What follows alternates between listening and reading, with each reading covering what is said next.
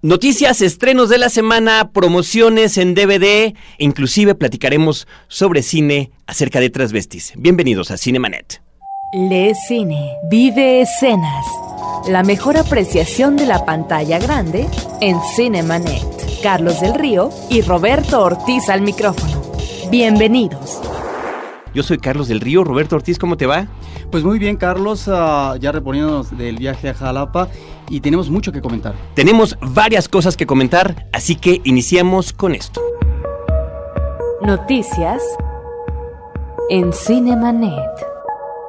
Pues mientras continúa el Festival de Venecia, eh, tenemos la noticia de que el único que hasta el momento está perfectamente definido para llevarse un premio es David Lynch, un gran cineasta, un hombre con una gran trayectoria que presentó una película fuera de competencia, pero que recibe un galardón a la trayectoria de su vida.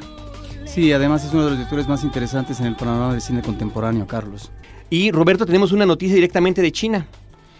Pues una noticia más bien lamentable. Resulta que el gobierno chino, Carlos, eh, censuró eh, muy duramente a un cineasta, Lu Yi, quien eh, participó en el último festival de Cannes en Francia con una película que realizó titulada Summer Palace y resulta que le prohíben durante cinco años trabajar en cine en su país de tal manera que esto nos habla de la terrible dificultad a veces para tratar ciertos temas. En este caso, eh, la película que desarrolla una historia de amor que tiene también escenas muy fuertes eh, de corte erótico, nos ubica la realidad de la plaza de Tiananmen y la represión estudiantil que se eh, realizó en 1989, un tema todavía difícil de tratar en el cine de ficción chino y por eso recibe esta censura de cinco años sin poder trabajar en cine.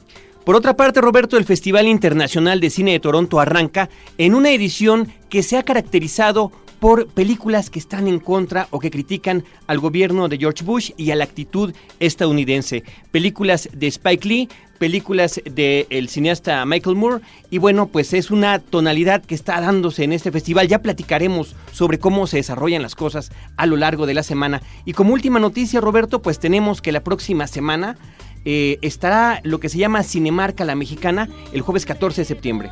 Efectivamente, se presentarán cintas mexicanas del periodo que será septiembre del 2005, Carlos, hasta septiembre de 2006. Debemos decir que este es un esfuerzo que hace Cinemar junto con instituciones que tienen que ver con el cine y la producción. Me estoy refiriendo a IMCINE, a Fidecine y a Conaculta. De tal manera que el público puede ver estas películas por tan solo 10 pesos, varias películas mexicanas. Ahora, ¿esto es suficiente en términos de apoyo a la exhibición del cine mexicano? Diríamos que no. Lo que sí hay que mencionar es que este dinero dinero pasa a Fidecine, al Fondo de Inversión y Estímulos al Cine, que por cierto, según su titular Víctor Ugalde, ya agotó su presupuesto de este año, Carles.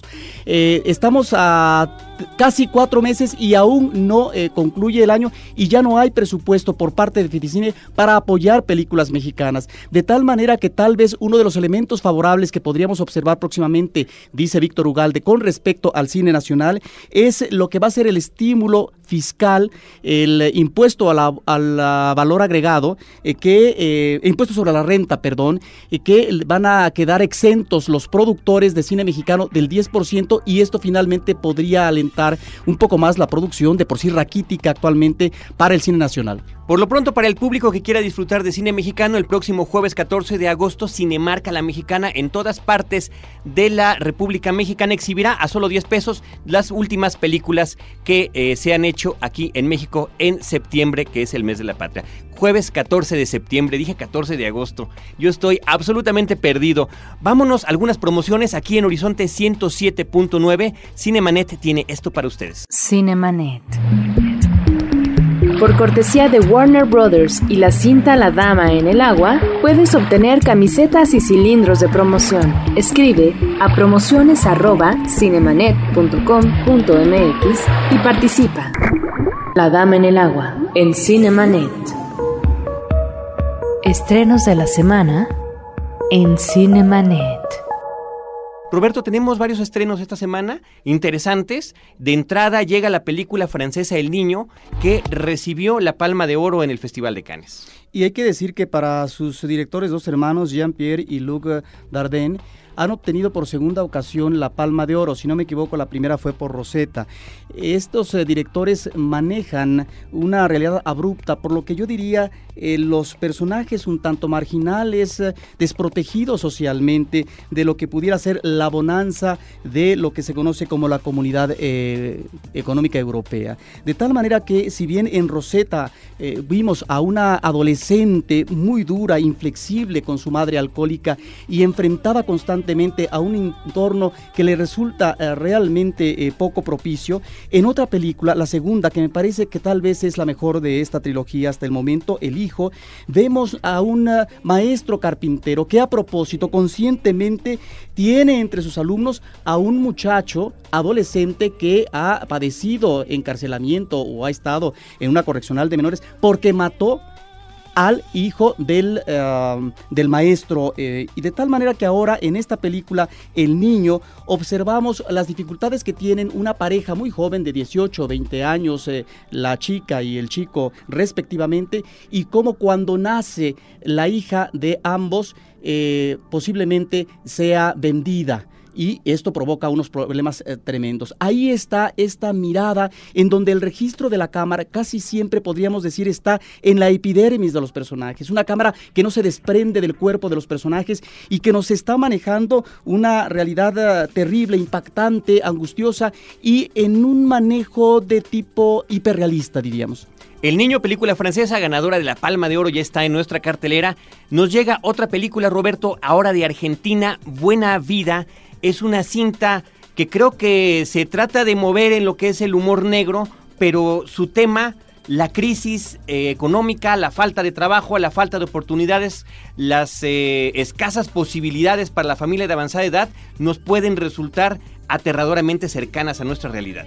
La anécdota es un joven que tiene un empleo que no es por supuesto eh, de bastante ingreso económico, se encuentra en la gasolinería con una chica y ella va a vivir a su casa, pero inmediatamente la casa es invadida por los padres de ella, que son eh, dos ancianos, y la hija de la chica. De tal manera que esto que es la posesión física de una casa nos está remitiendo a la crisis económica que vive Argentina, al problema del desempleo y creo que la película maneja, el director diría yo, eh, bien sus premisas y que el cierre es un cierre no complaciente y que nos muestra esta dureza de personajes que en ningún momento la tienen eh, todas consigo ante una realidad que más bien los rebasa. Buena Vida, la película es dirigida por Leonardo Di Cesare. Yo creo que es una buena recomendación para este fin de semana. Finalmente, en la función que nos tocó con público, una función de premier, pues la gente estaba disfrutando este humor, pero te digo, a la vez percibiendo cómo se acerca a nuestra realidad. Roberto, ahora de Colombia, Sumas y Restas, una película que aquí en México recibió el Ariel a la mejor película iberoamericana. Mira, es de un director interesante, es una coproducción de Colombia con España del 2004 de Víctor Gaviria, perdón.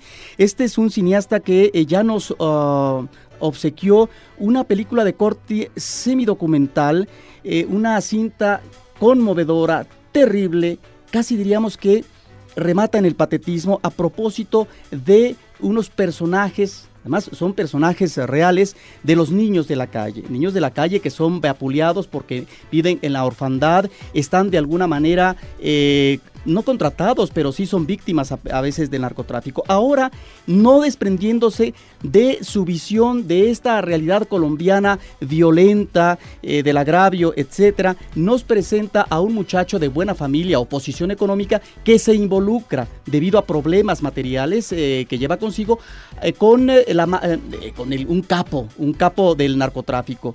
Aquí es donde encontramos una película que a veces no maneja convenientemente ciertas situaciones y no remata de manera afortunada. Sin embargo, creo que el director logra crear un personaje muy, eh, muy ilustrativo de lo que sería el comportamiento de un capo latinoamericano. En este caso, un personaje eh, ominoso, eh, de, físicamente hablando, prosaico, inculto, borracho, que gasta todo el dinero cuando es necesario hacerlo, que muestra su riqueza material a la menor provocación posible, que es cruel con sus enemigos, pero que al mismo mismo tiempo exige fidelidad y por lo tanto también lealtad de sus colaboradores cercanos. Ese retrato a este personaje es lo mejor de la cinta. Sumas y restas de Colombia. De Estados Unidos nos llega una película muy curiosa, Snakes on a Plane, Serpientes a Bordo, una película que francamente y de manera muy clara se eh, inscribe en lo que se llama el cine B. La película es protagonizada por Samuel L. Jackson y es una película que causó mucha expectativa previa a su estreno. Es una película cuyo interés a nivel internacional, particularmente en Estados Unidos, por supuesto, se dio un fenómeno muy similar al del proyecto de la bruja de Blair. Hubo mucho chisme a través de internet, hubo mucha expectativa, la película tuvo una gran apertura, una gran apertura el fin de semana de estreno en Estados Unidos, pero por supuesto después decayó. Sin embargo, ahora llega el turno de que se presente aquí en México Snakes on a Plane, Serpientes a Bordo con Samuel L. Jackson. Roberto, nos llegan ahora un par de comedias de Inglaterra, una de ellas se llama Keeping Mom, es una Familia, dirigida por Neil Johnson y con Rowan Atkinson, este actor que conocemos eh, mejor como Mr. Bean. Y por otro lado, una película interesantísima que creo que podríamos considerar la sorpresa de la semana. El título original es Kinky Boots. Aquí en México lo conservaron y le pusieron un subtítulo muy largo. Kinky Boots, botas audaces para pies diferentes. El director es Julian Rayo, eh, Gerald y la película está llena de actores poco conocidos. La historia es, eh, podríamos equipararlo un poquito a la película del Full Monty, en el sentido de cómo un pequeño poblado eh, pues depende de la, de la industria local. En este caso se trata de una fábrica de calzado. Y nos dan el dato de que 9 de cada 10 fábricas de calzado en Inglaterra están desapareciendo. Son esas fábricas cuyo trabajo es prácticamente artesanal, zapatos para que duren toda la vida. Y en ese sentido, el heredero de la fábrica, un jovencito, tiene que buscar alguna alternativa para poder hacer que la fábrica subsista, pero no nada más por la fábrica en sí, sino por los empleos que representan y la importancia en ese poblado de Northampton.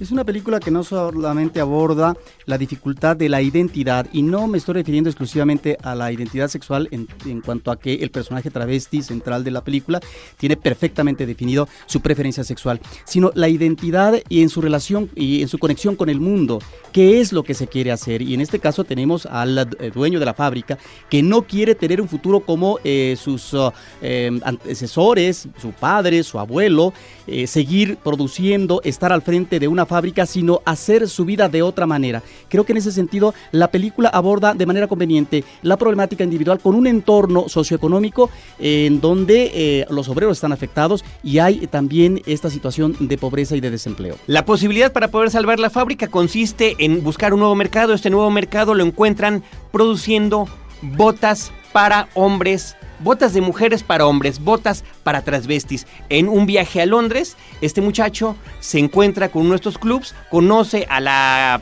a la persona, a la transvesti principal, y bueno, pues a partir de ahí se generan todas las situaciones que desembocan en la película. La cinta está inspirada, como dicen, ya no dicen basada, dicen inspirada en una historia de la vida real del norte de Inglaterra. Y Roberto, bueno, nada más, no sé si quisieras comentar que el papel de los transvestis en el cine, particularmente los que están relacionados con el mundo del espectáculo, pues ha sido diverso y rico en, varios años. Sí, aunque yo me quisiera eh, referir en estos momentos, Carlos, a el personaje travesti central, que es eh, extraordinario, y a sus interpretaciones musicales, Carlos. No solamente lo encontramos en un primer momento eh, cantando una melodía que habla de la mujer cruel que finalmente ahora es, al mismo tiempo una melodía que nos remite a Lola Lola, que muy seguramente es una remembranza a aquel personaje que creó Marlene Dietrich en los años 30 y que es un ícono para la cultura eh, gay. Por otra parte, también aquella canción de disco muy famosa, Boogie Boogie, Carlos, y eh, este mundo del espectáculo que está ahí constantemente, creo que es uno de los condimentos ah, de diversión muy sabrosos eh, que están constantemente en la cinta. Sí, interesantísima película, una gran recomendación que podemos hacer este fin de semana para ver algo diferente. Eh, decíamos que la cinta no está protagonizada por actores muy conocidos, sin embargo, los temas musicales son covers de ciertas canciones y el actor principal, el que hace de Transvesti, se llama Chuitel Edgehofer. Él interpreta algunas de las canciones y aquí en Horizonte 107.9, a través de Cinemanet, vamos a presentar esta que se llama Whatever Lola Wants o qué es lo que Lola quiere. Cinemanet.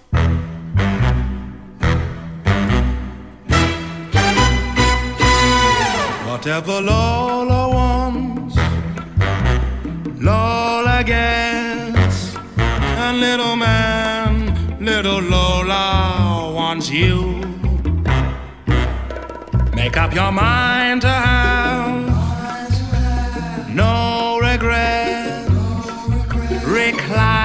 yourself, resign yourself, you're through. I always give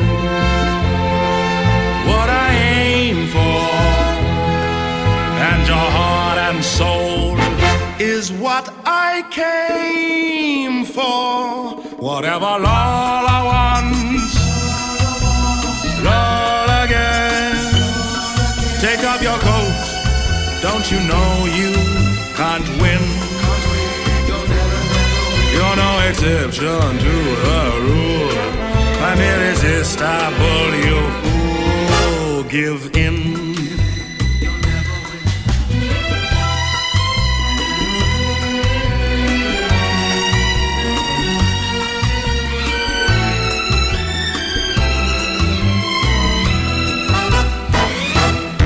I always give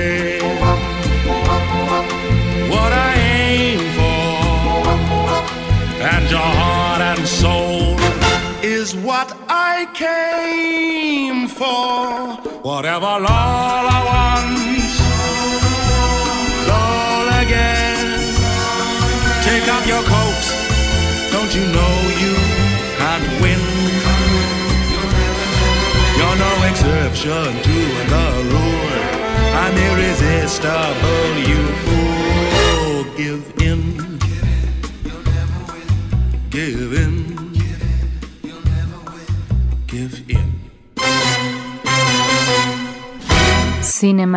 Justamente esto que escucharon se llama Whatever Lola Wants, lo que Lola quiera, lo interpreta el actor Chewie for y es del soundtrack de la película Kinky Boots. Están acompañándoles Carlos del Río y Roberto Ortiz. Les recordamos nuestra página de internet www.cinemanet.com.mx donde pueden escuchar este mismo programa a partir del día de mañana grabado, así como el historial que tenemos de las semanas anteriores y los temas particulares que tenemos. Pero ahorita hay promociones para ustedes. Cinemanet. Llévate DVDs a casa. En Cinemanet tenemos los siguientes títulos. Muriendo por un sueño. American Dreams. Comedia musical con tintes políticos. La Nana Mágica. Nanny McPhee. Comedia familiar. Triunfos Robados 3. Todo o Nada. Una comedia de Steve Rush. Escribe a promociones arroba cinemanet.com.mx. Universal Pictures y Cinemanet obsequian. Cinemanet.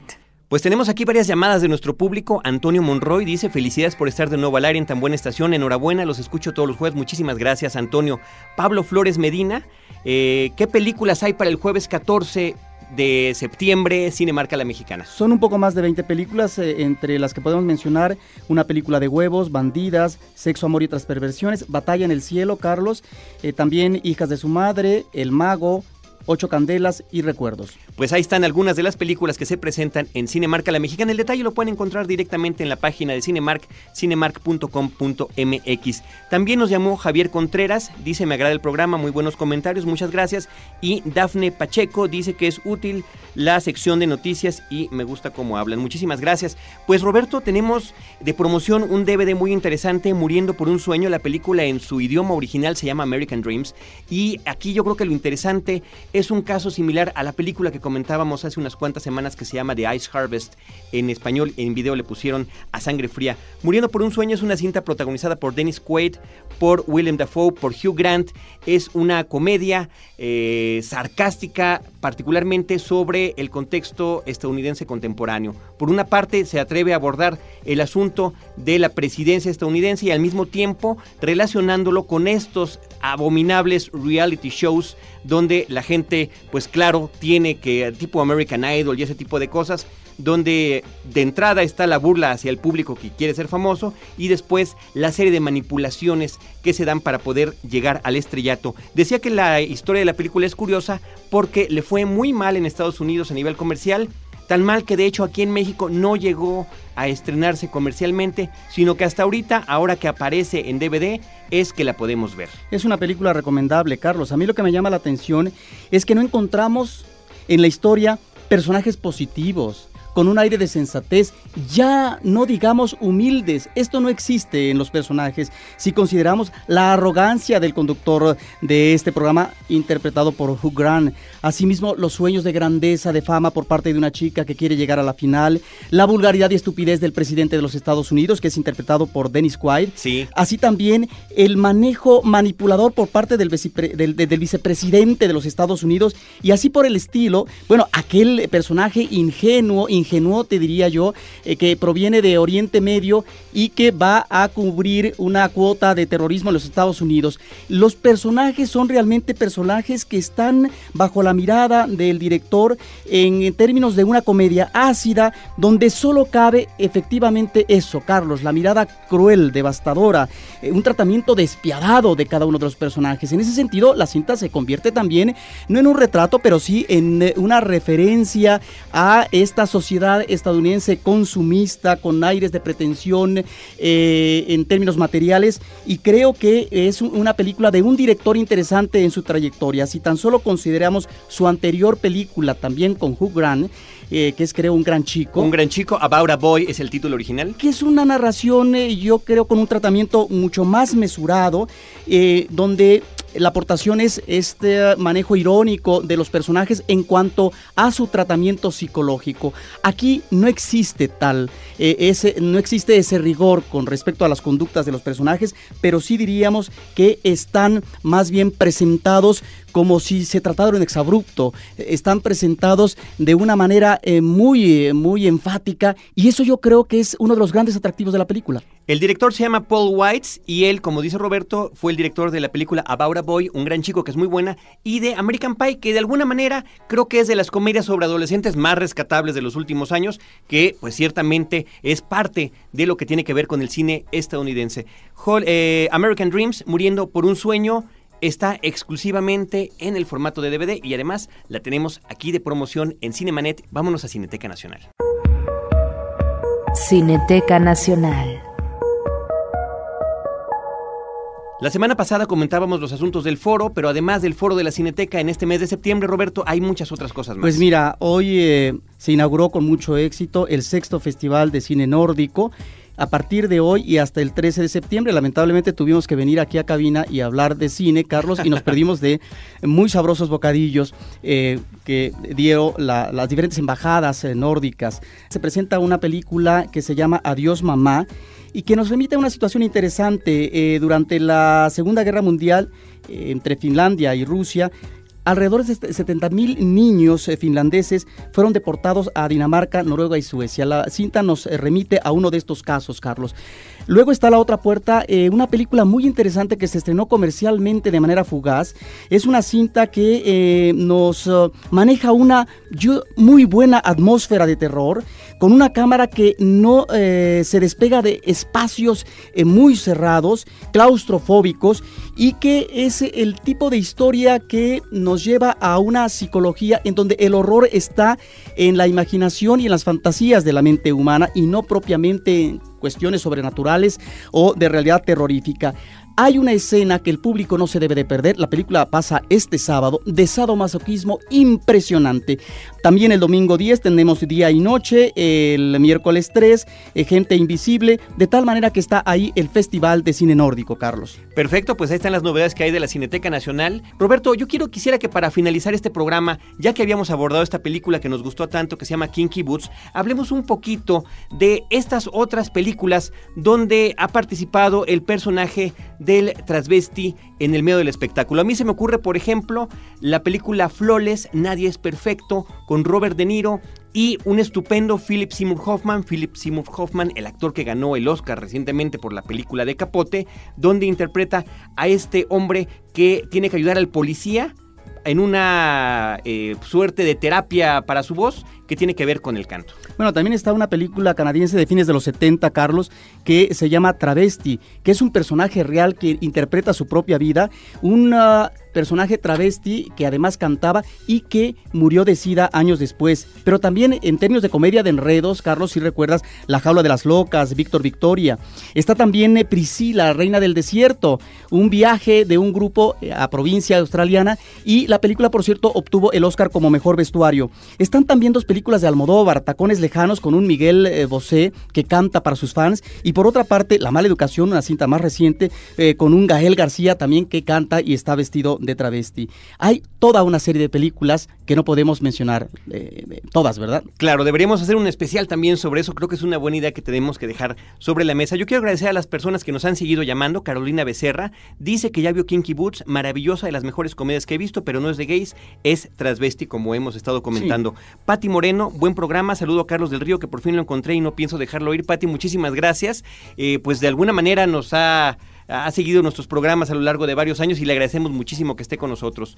Dalia eh, dice, vi Impulso Adolescente, muy buena, los personajes están muy bien trabajados. José Luis Pérez Flores, Miami Vice, él habla de Miami Vice, buena, aunque parece un capítulo más de la serie de televisión. Pues bueno, muchísimas gracias. La página de correo electrónico www.cinemanet.com.mx. Gracias a nuestro operador Álvaro Sánchez, como cada semana, en la asistencia de producción Celeste North y Alejandro Moreno. La producción es de Alejandro García y aquí al micrófono Roberto Ortiz y un servidor Carlos del Río. Los esperamos cada semana en Horizonte 107.9 y también en nuestra página de internet www.cinemanet.com.mx, donde además hay vínculos con la Cineteca Nacional. Es muy importante porque allí pueden checar los horarios de las películas que hemos comentado. Hasta la próxima.